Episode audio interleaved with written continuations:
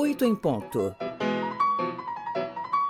Apresentação: Sergi Cobra. Já está na linha com a gente o Luciano Saboia, que é gerente de pesquisa e consultoria em telecomunicações da IDC. Bom dia, Luciano, tudo bem? Olá, Sergei. Bom dia, é um prazer estar aqui na Cultura FM para falar sobre tecnologia com a sua seleta audiência numa data histórica né, para as telecomunicações brasileiras. Me fala uma coisa, Luciano. É, antes da gente já entrar nos benefícios disponíveis do 5G, o que, que é o que, que é o 5G? É realmente uma grande diferença em termos de velocidade na internet? Ou é mais uma, uma situação comercial para dizer, olha, melhorou um pouquinho, depois vai vir o 6G, o 7G, o 10G? Uhum. Legal. Bom, primeiro eu queria comentar que toda essa visibilidade né, que está sendo dada o 5G ela é bastante devida, Sergei. Eu, eu, acredito que daqui a algum tempo nós vamos poder marcar é, esse momento da tecnologia como antes e depois do 5G. Né? E isso se deve toda a capacidade de conectividade que o 5G trará né? e as possibilidades que essa tecnologia de te telecomunicações possui de impulsionar diversas outras tecnologias existentes e que virão também, que nós vamos poder comentar aqui. Eu até fiz uma, uma marcação no tempo, Sergei, para a gente ter uma ideia assim de quando é que vieram as, as gerações, né, para a gente fazer um resgate rápido aqui da memória. Né? Então, nós tivemos esse teste, né, essa implementação que vai ocorrer em Brasília hoje, né? É, em novembro de 1990, ela aconteceu pela primeira vez com o primeiro telefone celular, né? Aquele telefone com analógico, aquele tijolão que muitos de nós é, tivemos e, e, vimos aí, né? Mas a operação comercial, de fato, ela começou em 1993. Né? Depois a gente teve a segunda geração, a banda B, né? Já digital, é, em novembro de 1997. O 3G chegou no final de 2007. Aí nós tivemos o uh, uso uh, mais intenso de dados, né? Até então a ideia era mobilizar as pessoas, permitir que elas falassem, né, uma com as outras no celular. E até que a gente chegou à quarta geração, é, alinhado com o calendário da Copa do Mundo, né, do Brasil. Aí em 2013, né, tivemos o, o lançamento comercial em algumas cidades é, em 2013 aqui no Brasil e a gente chega em 2022 aí falando do 5G.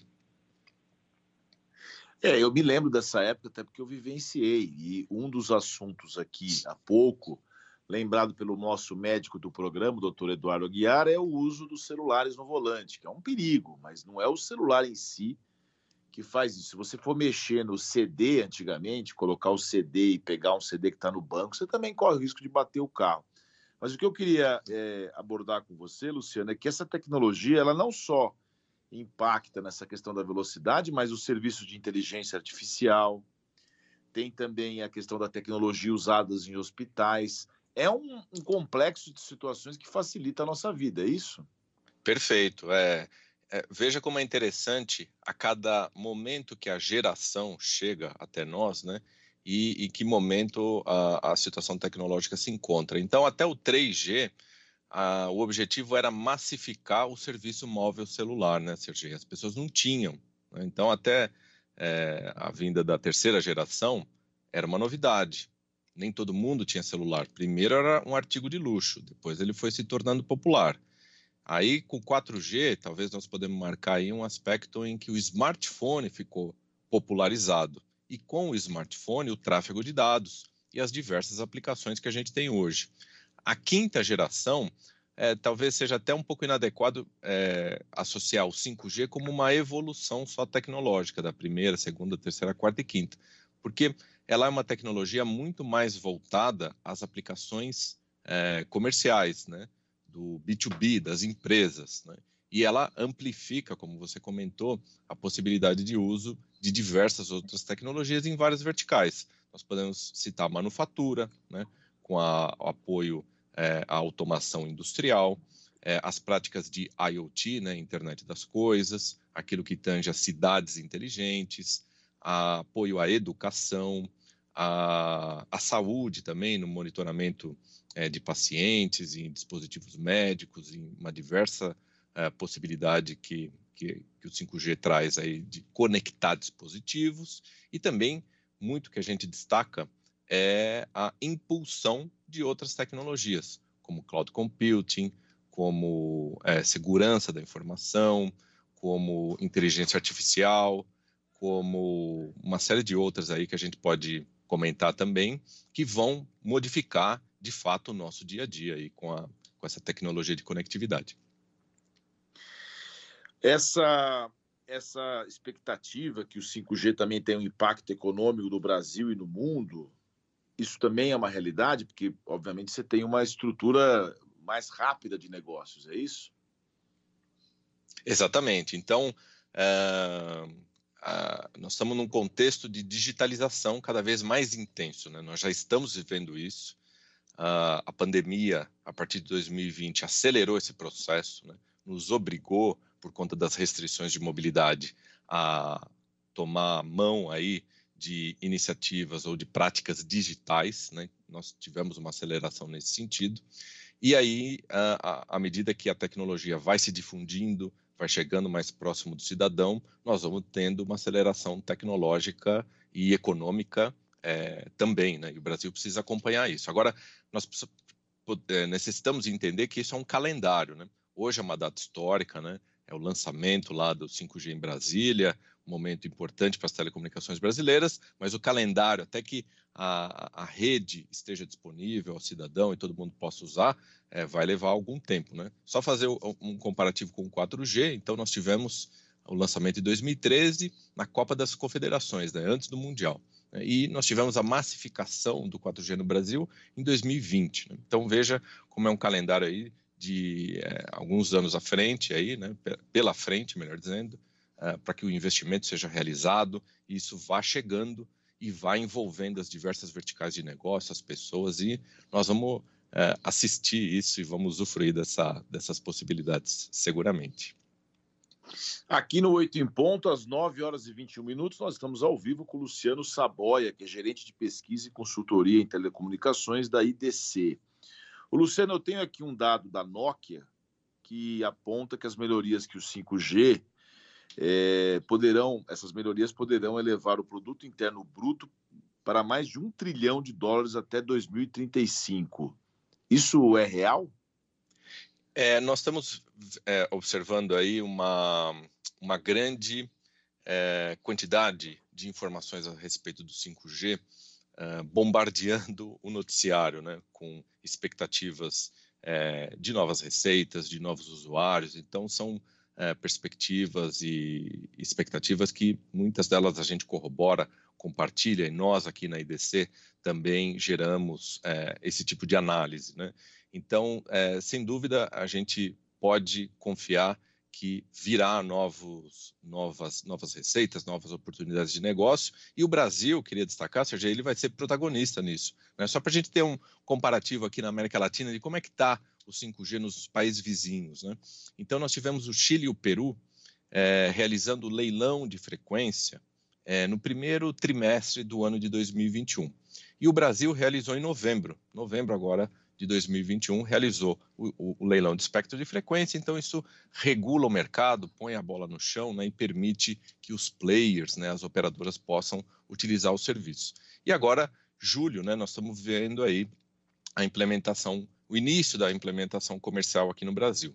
Países importantes, mercados importantes como a Argentina e o México, ainda não realizaram o leilão de frequência. Né? Nós temos a expectativa que vai, é, isso vai ocorrer agora no segundo semestre desse ano.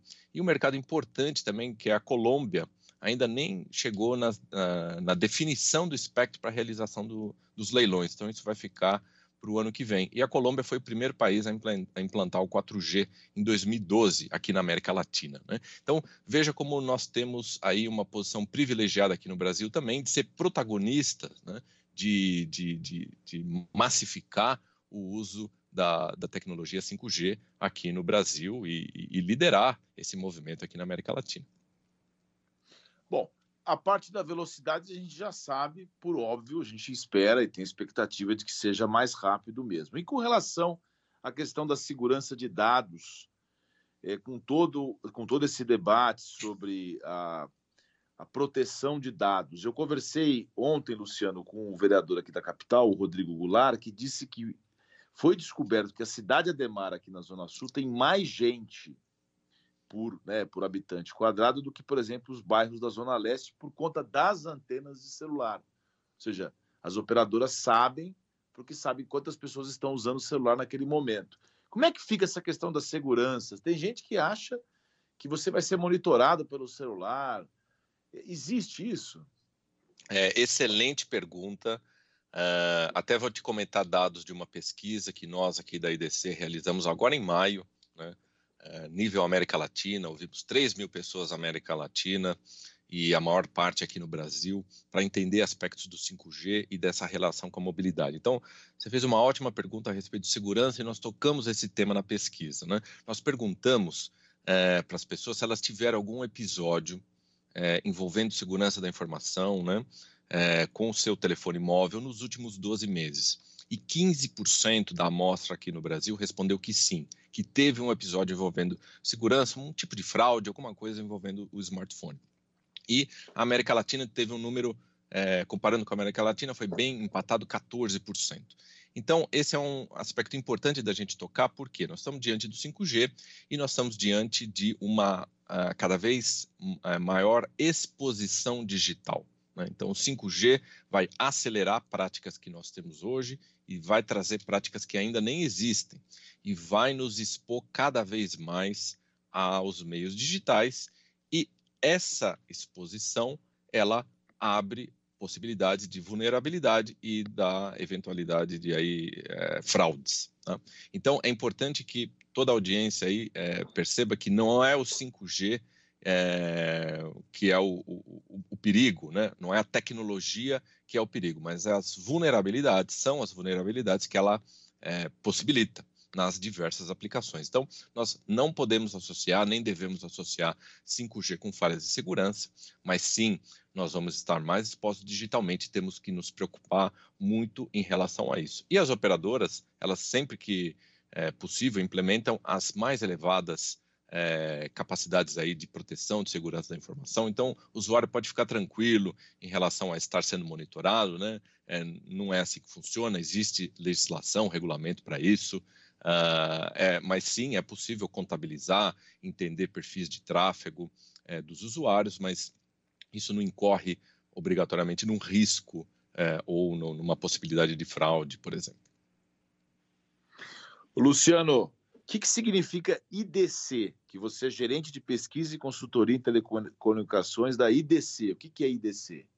A IDC é uma empresa de pesquisa e consultoria né, de origem americana, há mais de 50 anos no mercado, desde 98 com presença aqui no Brasil.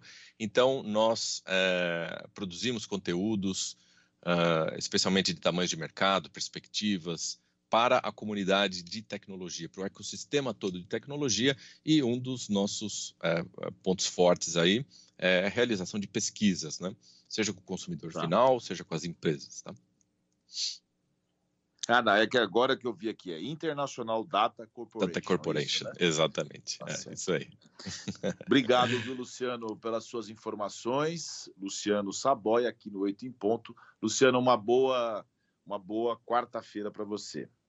Muito obrigado, Sergei, a todos aí. Até a próxima.